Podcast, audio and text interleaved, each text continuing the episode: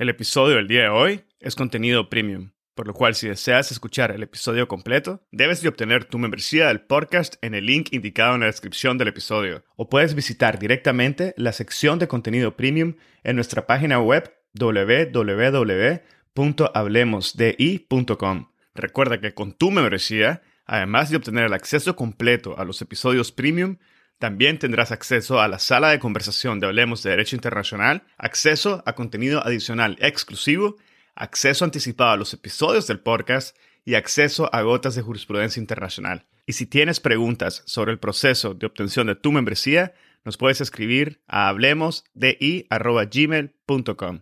Hablemosdi.gmail.com. También nos puedes contactar a través de nuestras redes sociales. Así que te invitamos a que quieras hoy mismo tu membresía y goces de los beneficios de tu podcast jurídico Hablemos de Derecho Internacional. Este es el episodio 35 con el doctor Iñigo de Miguel Berrién. Bienvenidos a Hablemos de Derecho Internacional. Mi nombre es Edgardo Sobanes, abogado y consultor jurídico internacional. En cada episodio tenemos a un invitado o invitada especial que nos inspira y comparte sus conocimientos y visión única sobre distintos temas jurídicos y políticos de relevancia mundial. Gracias por estar aquí y ser parte de HDI. Hoy tuve la oportunidad única de conversar con el profesor Iñigo de Miguel Berien acerca de la edición genética y la dignidad humana. El doctor de Miguel Berien nos comenta en este episodio sobre el desarrollo y la implementación de la edición del genoma humano, nos aclara las características y diferencias entre la edición de células somáticas y células germinales o en embriones.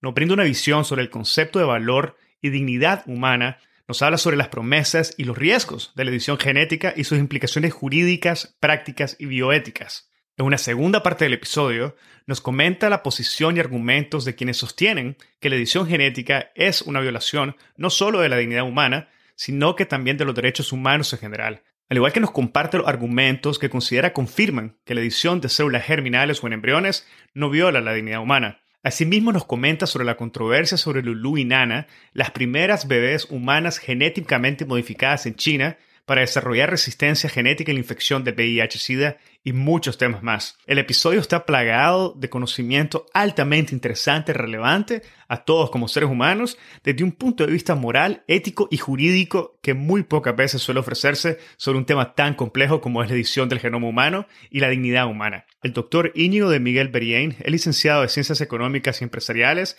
por la Universidad de Navarra y en Derecho por la Universidad Nacional de Educación a Distancia. Además, es doctor europeo en Derecho por la UNED y en Filosofía por la Universidad del País Vasco. Su investigación está dirigida a áreas relacionadas con la filosofía del derecho, la ética en la economía, la bioética y el derecho médico. Ha participado en varios proyectos de investigación, entre los que se pueden destacar los siguientes: Chimbrits, quimera e híbridos en la investigación comparada europea e internacional, aspectos científicos, éticos, filosóficos y legales, biología sintética para la salud humana, cuestiones éticas y legales y panel fit, enfoques participativos para un nuevo marco ético y legal para las ICT. Ha actuado como conferencista en numerosos cursos, talleres y congresos en universidades de diferentes países. Ha publicado seis libros y 65 capítulos de libros. También ha escrito más de 50 artículos. Espero que disfruten de este episodio, lo compartan en sus redes sociales y con quienes consideren podrían beneficiarse del contenido. Esta es la forma más fácil de fomentar el proceso de diseminación y difusión de temas de derecho internacional. Sigan al podcast en Spotify, Google Podcasts, Apple Podcasts, YouTube o cualquier otra plataforma que utilicen. Y recuerden dejar sus comentarios a los episodios y tallar al podcast en sus publicaciones con arroba hablemos de I.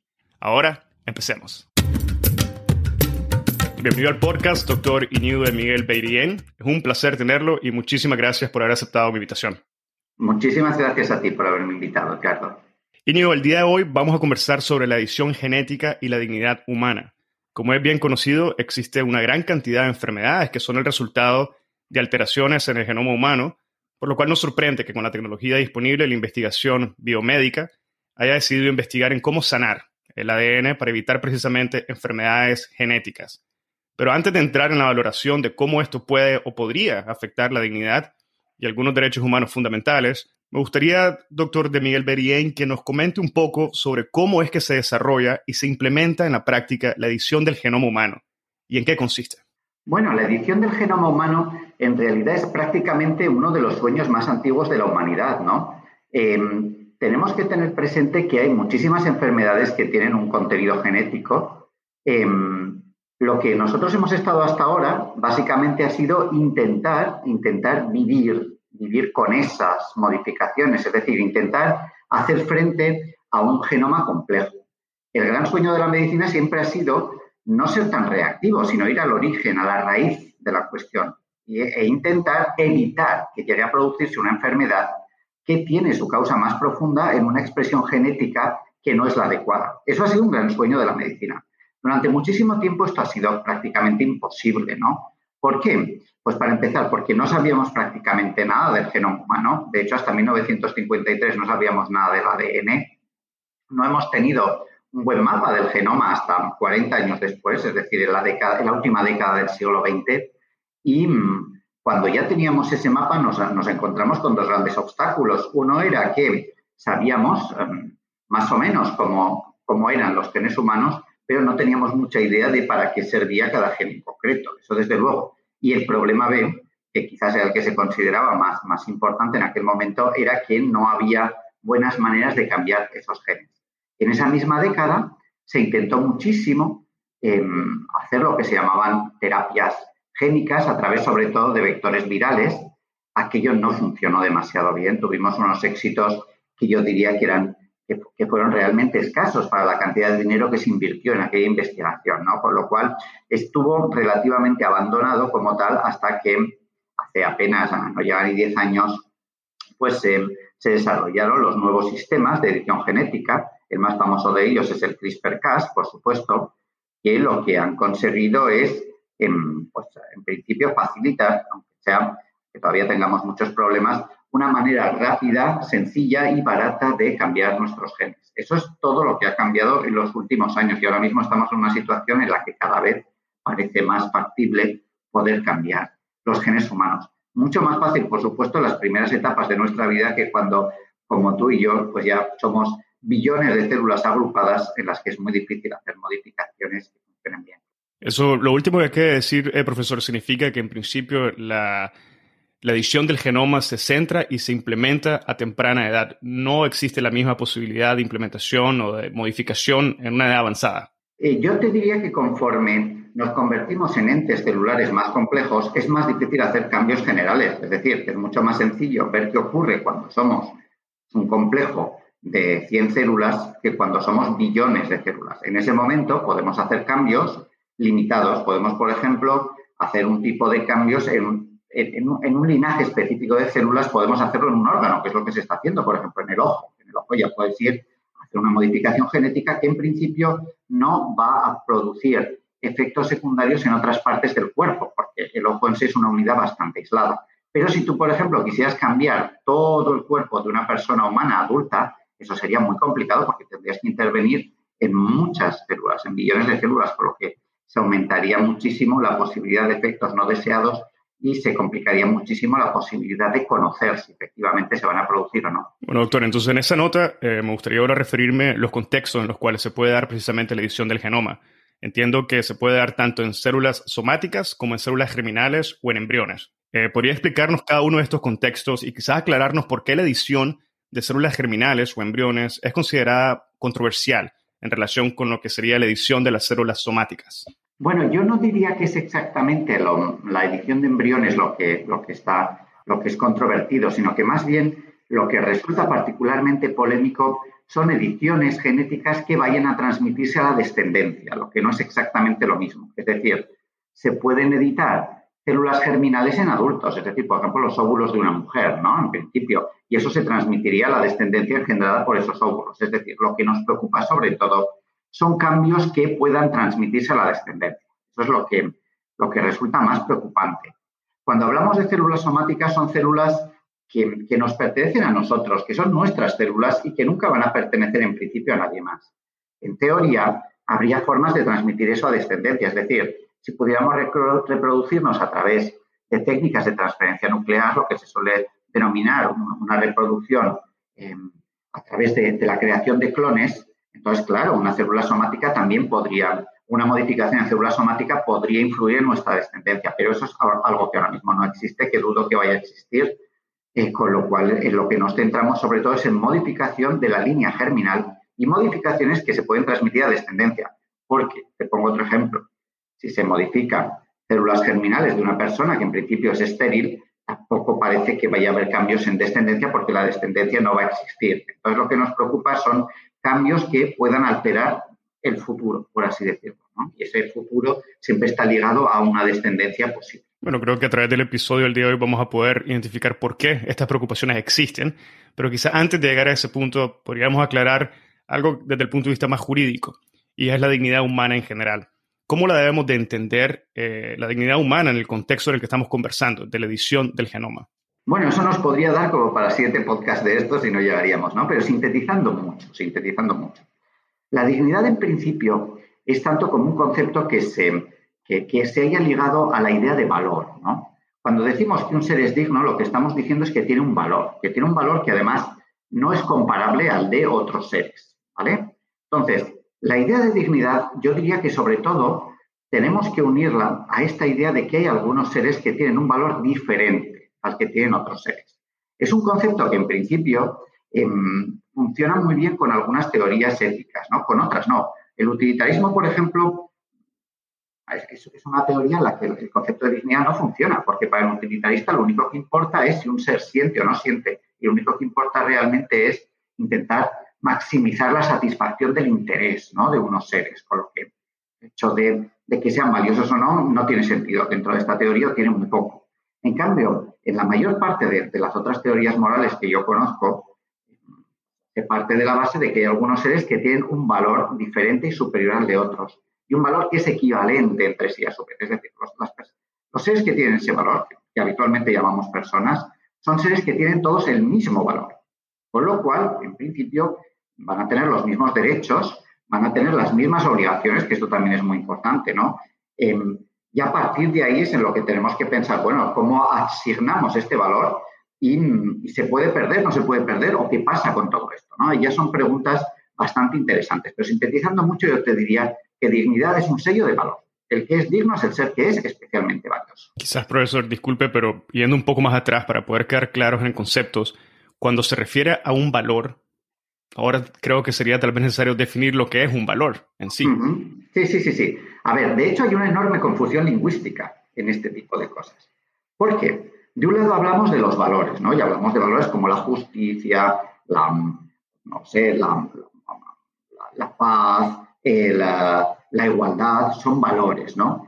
Y luego hay otra cosa muy distinta que es valor, que es lo que uno vale, el valor que tiene. Y son cosas diferentes. Por ponerte un ejemplo muy sencillo, una cosa dotada de valor es un bien. Un coche es un bien y tiene un valor muy concreto, que es que te conduce muy rápido de un sitio a otro sin que te canses. ¿Vale? Entonces, eso es una cosa. el coche vale. Nosotros somos seres dotados de valor. Valemos, es decir, tenemos una cualidad que nos hace particularmente importantes, ¿no? Valiosos. Eso no tiene nada que ver con lo que habitualmente denominamos valores. Si en vez de valores les llamásemos virtudes, que es lo que se hablaba tradicionalmente, nos hubiéramos ahorrado muchos engorros en términos lingüísticos, Si pensamos que la justicia es una virtud, se entiende perfectamente qué es lo que hay. De hecho, la diferencia entre los valores y algo que es valioso es que existen los disvalores, pero no tanto lo que es disvalioso. Te voy a poner un ejemplo. Eh, justicia, injusticia. Es el valor y el disvalor. Pero no hay un disvalor de la idea de dignidad en cuanto que uno es valioso. Es decir, un ser humano, una persona es valiosa, pero no puede ser disvaliosa. Si tú te mueres, dejas de ser valioso en el sentido de que dejas de ser persona, pero no pasas a ser algo que tiene un valor negativo, por así decirlo. Cuando nosotros usamos la palabra dignidad, todavía complicamos más la cuestión porque lo usamos en dos sentidos. Uno es este tan kantiano, de valor en cuanto a lo que uno vale, y otro es el término clásico y tradicional, en el que dignidad es algo muy parecido al honor o la honra. Y entonces decimos, por ejemplo, ¿no? Es que esta es una persona de gran dignidad porque es un senador de la República. Y eso es una dignidad, es un valor, una honra que viene de un cargo. Y por supuesto que puedes perderla. Y puedes ser un ser muy indigno porque te has comportado de una manera lamentable. Pero eso es un sinónimo de honra. Cuando hablamos, en cambio, de dignidad como el valor que un ser posee, estamos hablando de, lo que ese ser vale. Y es algo muy distinto. Con lo cual, eh, sé que esto es engorroso, que es, que es complejo, que no, que no se ha explicado nada bien, pero creo que es fundamental entenderlo. Cuando decimos que un ser, que una especie, que lo que sea es valioso, decimos que tiene una importancia que es superior a la de cualquier otra, es decir, que vale. Esa es la idea. Bien, profesor, y en este contexto ya de la definición de la dignidad humana, en el contexto que hablamos de la edición del genoma, me gustaría comentar algunos de, de los riesgos y, los, los, valores que se le han atribuido precisamente a la edición. Y podríamos mencionar dentro de las promesas que se le han atribuido la modificación fácil y rápida del ADN de cualquier vivo, cualquier ser vivo, el tratamiento o la eliminación de enfermedades, de corregir mutaciones genéticas, de tener reproducciones de células cancerinas, entre otros. Pero por otra parte también se han señalado algunos riesgos, como serían la manipulación de embriones y creaciones de lo que se ha denominado como bebés de diseño, la posibilidad de ediciones riesgosas del genoma, generando consecuencias graves para la salud, incluyendo mutaciones inesperadas, incluso las generaciones de efectos negativos extensivos a futuras generaciones, que es un poco lo que mencionaba de la descendencia. ¿Qué piensa sobre estas promesas y sobre estos riesgos? ¿Las considera balanceadas, válidas? Bueno, las dos cosas existen, obviamente, ¿no? Lo que pasa es que uno no tiene que pensar que, que la edición genética de descendencia introduce un riesgo que de otro lado no existiría. Eso no es verdad. Sea, eso es mentira. Quiero decir con eso, cada vez que nosotros tenemos descendencia, se introducen unos cambios en, el genoma de nuestra descendencia. Es que eso pasa. O sea, nosotros no podemos tener descendencia que, sea, que no incluya mutaciones, porque el mecanismo de la naturaleza funciona así. Lo lamento mucho, pero es que eso existe. Em, si no recuerdo mal, nuestros descendientes van a tener de media más de 70 mutaciones en sus genes, ¿no? Cuando a mí me dicen, ¿no? Es que es terrible que nos pongamos a cambiar el genoma de nuestra descendencia. Pero yo suelo decir, entonces la naturaleza es terrible porque siempre cambia el genoma de nuestra descendencia. No hay ningún genoma estático ni fijo. Aquí lo que suele suceder normalmente es que nosotros tenemos mucho miedo a ser nosotros los autores de ese cambio. Eso es lo que realmente creo que nos aterra, ¿no? Que quizás las personas que manejan este tipo de argumentos lo que vienen a decir es no, no nos metamos a hacer esto, porque es verdad que podemos hacer cosas muy buenas, pero también podemos hacer cosas muy malas, con lo cual es mejor que no lo hagamos. De lo que no nos damos cuenta es de que del hecho de que nosotros no introduzcamos cambios, no se deduce que no vaya a haber cambios. Simplemente significa que habrá otros cambios distintos. Es decir, el problema que, traen Ah, la, posibilidad de editar nuestros genes es muy simple. Vamos a ser responsables de cómo sean nuestros descendientes por acción o por omisión. Ese es el eterno problema que tiene el ser humano con, con sus nuevas capacidades, con sus nuevas, con lo, que, con lo que conseguimos desde un punto de vista tecnológico, que nos pone en una nueva situación de poder. Y una situación de poder significa una situación de responsabilidad. Y no te libras de ella por no hacer, porque tenías el poder de actuar, con lo cual tu responsabilidad será por omisión pero seguirás teniendo una gran responsabilidad, claro. Y sobre esta situación de poder, actualmente, ¿dónde nos encontramos? ¿Ya se han hecho algunas o se han confirmado algunas de estas promesas o algunos de estos riesgos que se han expresado? Yo te diría que las dos cosas. Es decir, los riesgos, obviamente sí. Ya hemos asistido al nacimiento de los primeros bebés modificados en China, ¿no? Con un experimento en el que se saltaron todas las reglas ¿no? que, que ahora mismo tenemos sobre este tipo de cosas, porque eso también te lo puedo decir a día de hoy es completamente prematuro que intentemos modificar embriones humanos porque todavía no sabemos lo suficiente de esta tecnología. Es una tecnología inestable insegura, ¿no? Es una tecnología que no debería llevarse a la práctica en ese sentido. Eh, lo que sí estamos consiguiendo es eh, introducir modificaciones que, tienen que ver con enfermedades, ¿no? Con enfermedades que, que, hasta ahora no se han podido curar y eso lo estamos haciendo de distintas maneras. hasta donde yo conozco, lo que se está haciendo ya en, una escala más amplia es la modificación de células ex vivo. Ex vivo significa que si tú, por ejemplo, tienes una leucemia, te pueden extraer células madre de tu cuerpo, eh, se modifican, se modifican fuera del cuerpo y se vuelven a introducir ya modificadas. Eso es una modificación ex vivo. Modificación in vivo, que significa que te van a modificar células, ¿no? Sin salir de tu cuerpo, hasta donde yo sé se está haciendo en los ojos, ¿no? Por lo que te he explicado antes de que ahí es donde se puede experimentar con mayor facilidad.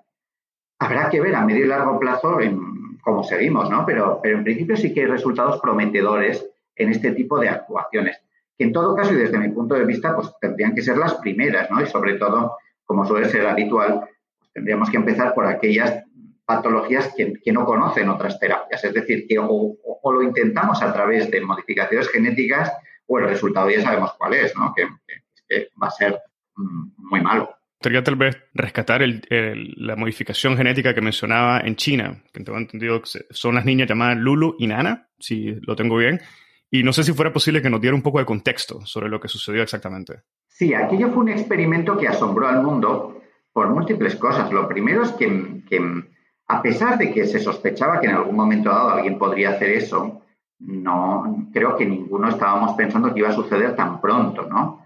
Em, la verdad es que fue uno de esos experimentos que yo no consigo entender que, puedan suceder, ¿no? Porque en principio estaba prohibido en China, de hecho lo estaba, pero al parecer un investigador, pues em, lo que hizo fue conseguir que varias parejas eh, le permitieran que... Para escuchar el episodio completo, debes de obtener tu membresía del podcast en el link indicado en la descripción del episodio. O puedes visitar directamente la sección de contenido premium en nuestra página web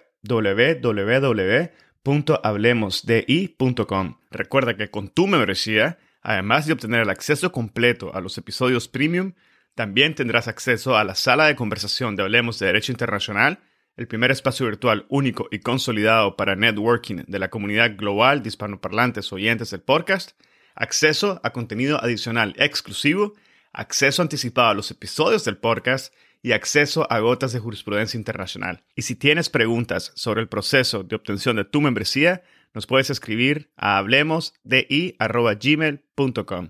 Hablemosdi.gmail.com. También nos puedes contactar a través de nuestras redes sociales Así que te invitamos a que adquieras hoy mismo tu membresía y goces de los beneficios de tu podcast jurídico Hablemos de Derecho Internacional. Si encontraste este episodio interesante, te invitamos a que lo compartas y nos sigas en Spotify, Apple Podcast, Google Podcast o cualquier otra plataforma que utilices para escuchar tu podcast Hablemos de Derecho Internacional, haciendo clic al botón de seguir o al botón de suscripción. Hasta la próxima.